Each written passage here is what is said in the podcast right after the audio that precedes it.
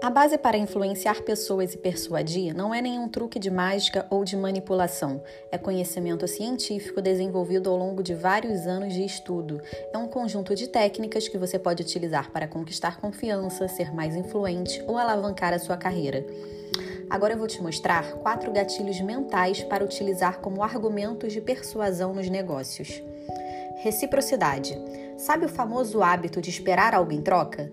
Quando falamos de reciprocidade, estamos falando de utilizar essa necessidade que as pessoas sentem em retribuir as outras a favor dos negócios. Nesse caso, é comum oferecer um benefício antecipado ou um conteúdo gratuito, algo que agregue de forma significativa e agrade o consumidor final.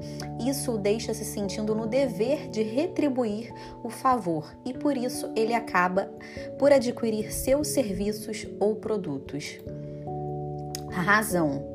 Você já teve a experiência de visitar uma loja, ouvir os conselhos de um vendedor e no fim sair com mais itens do que imaginava comprar? Esse é um exemplo do uso do gatilho da razão. Esse gatilho é usado para rebater as objeções do cliente quanto ao produto. Se o consumidor apresenta seus motivos para não adquirir determinado serviço, o ideal é convencê-lo do contrário, mostrando as razões pelas quais ele deve fazer isso. Autoridade. O gatilho da autoridade também é ativado a partir da opinião de alguém. A diferença é que, nesse caso, essa pessoa deve ser um especialista na área do serviço oferecido. Sabe quando empresas e comerciantes contratam um expert para divulgar e recomendar um dos seus produtos? Nesse caso, o consumidor costuma se sentir mais atraído a adquirir esse item, mesmo sem ter tanto interesse por ele. Escassez.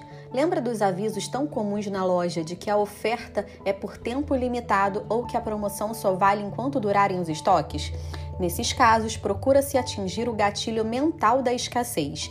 Ele é ativado quando se mostra ao cliente que os serviços oferecidos acabaram rapidamente, seja devido a pouca quantidade ou porque não serão ofertados por muito tempo. Acontece que as pessoas tendem a se interessar mais por coisas que nem sempre estarão disponíveis, o que as levam a serem atraídas por tais anúncios.